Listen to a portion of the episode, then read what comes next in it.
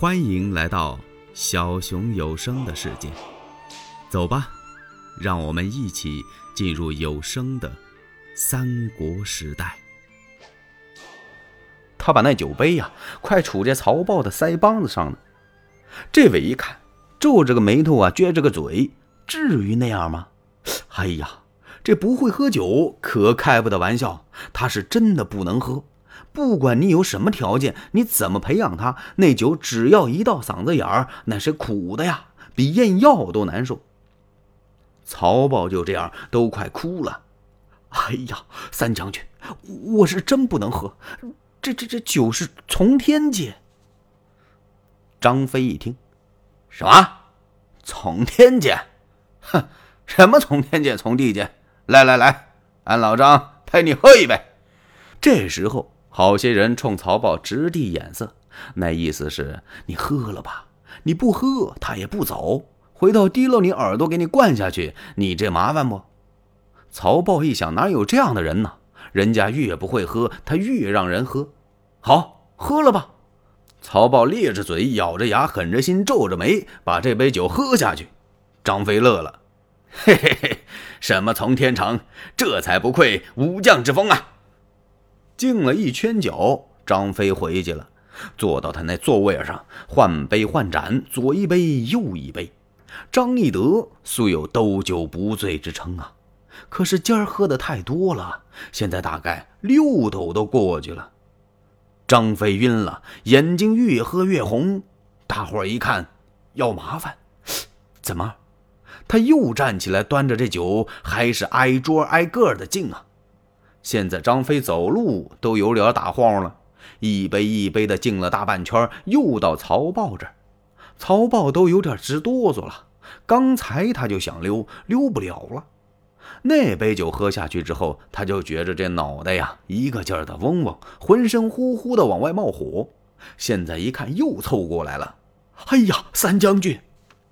哎哎哎，你再把这杯喝了下去。我实在喝不了，刚刚才我就强喝，我差一点就吐了。这么多人都坐这儿，我不敢吐啊，干脆告诉您得了，说什么我也不能喝，我不会喝。嗯，张飞把眼睛瞪起来，哼，不会喝，方才那杯酒哪里去了？这曹豹心说您不讲理，刚才是您硬逼着我喝下去的。三将军，我真不能喝了。哎，哎，张飞把眼睛一瞪，哼，好大胆！哼，你敢违令我的军令不成？应该重责一百军冠。陈元龙赶快过来了。哎，三将军，曹豹将军不能喝，就算了吧。玄德公临走的时候，不是还嘱咐过您吗？张飞一听就来气了，走。你文官只管文官的事儿，呃，休来管我。曹豹这个时候可真没辙了，要再把这杯喝下去，当时就得死到那儿。哎呀，三将军呐，您就不管怎么说，我这酒也喝不下去了。我求求您把我饶了得了。您不看僧面看佛面，您看在我女婿的份上还不行吗？张飞迷迷糊糊的一听。什么？你女婿？哎，哪一个是你女婿啊？哦，就是那吕布吕奉先。哈哈哈哈哈！张飞一听这气儿大了，好啊，你拿吕布来吓唬我啊？哼，我本不打算打你呢，就冲你这一说，非打不可。打了你曹豹，就等于打了他吕布一样。来呀，啊，将他。拖下去，这大家伙就劝呢，这哪劝得住啊？把曹豹给拖下厅堂，哔哩吧啦，哔哩吧啦，打了五十军棍呢，打的是皮开肉绽，鲜血直流啊！大家苦苦劝解，这才把曹豹饶了。张飞喝的是大醉不醒，这顿酒席就算散了。曹豹回到家里是越想越窝心，这张飞太可恨了，这羞辱之仇非报不可呀！他想来想去，想出了个主意。他悄悄地给吕布写了一封书信，在信中告诉吕布，刘备带兵去打南郡，留下张飞在这看家。今天晚上，张飞喝得不省人事，你正好来取徐州。难得这么个机会，取过徐州之后，把张飞杀死，也好解一解这酒席宴前羞辱之恨。吕布接着这封书信，马上把陈宫请来商量。陈宫想了一想，将军呐，这正是一个机会，咱们何必总在这小沛窝着呢？此地非是你我久居之处，应该去徐州。公台言之有理。吕布连夜起兵，夜晚三更时分，他们由小沛就杀到徐州来了。小沛离徐州只是咫尺之地呀，几十里路，撒马就到。等兵马来到徐州城下，吕布借着月光这么一看，城楼上没有多少兵，隐隐绰绰有那么十几个人这些人都是曹豹安排的。一看吕布的人马到了，他们就问：“哪里的人马？”“哦，我们是奉玄德公之命回徐州送信的。”“等一等，我们开关下锁。”哗啦的一声，把城门打开，吕布领着人马就杀进来，一直杀到帅府前。张飞这个时候正在睡呢，睡得可香了，是呼声如雷呀。四个小校才把他给摇醒了。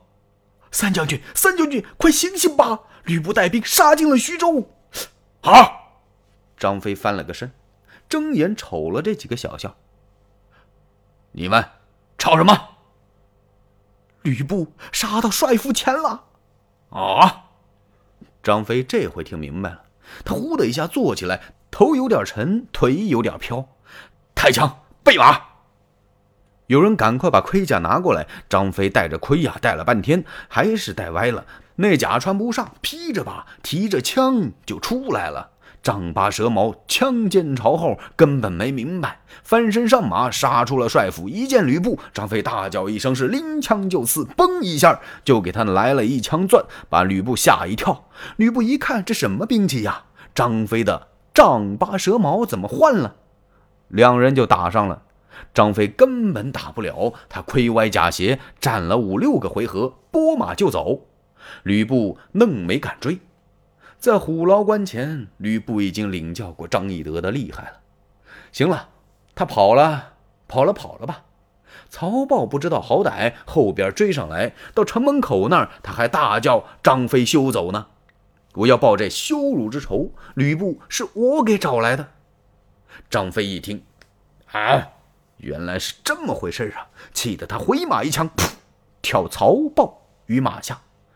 然后，张飞带着十几员兵将找到大哥刘玄德。哥哥，我把徐州丢了。玄德长叹一声：“唉，得何足喜，失何足忧啊！”可把旁边的关羽给急坏了。三弟，咱们的嫂嫂呢？啊，他这这这这个嫂子也陷入了城中。哎呀呀！你呀，你呀，三弟呀，大哥怎么说你来着？你又怎么答应哥哥的？现在徐州也丢了，把嫂嫂也陷于城中，你还有何面目来见我家兄长？几句话把翼德问的是哑口无言。苍狼他伸手拔出宝剑，干嘛？抹脖子得了。这真是举杯欢唱情何故，拔剑捐生回忆迟啊！欲知后事如何，且听下回分解。喜欢小熊的话，请点赞、订阅、加关注，当然评论也是可以的。你们的支持是小熊最大的动力。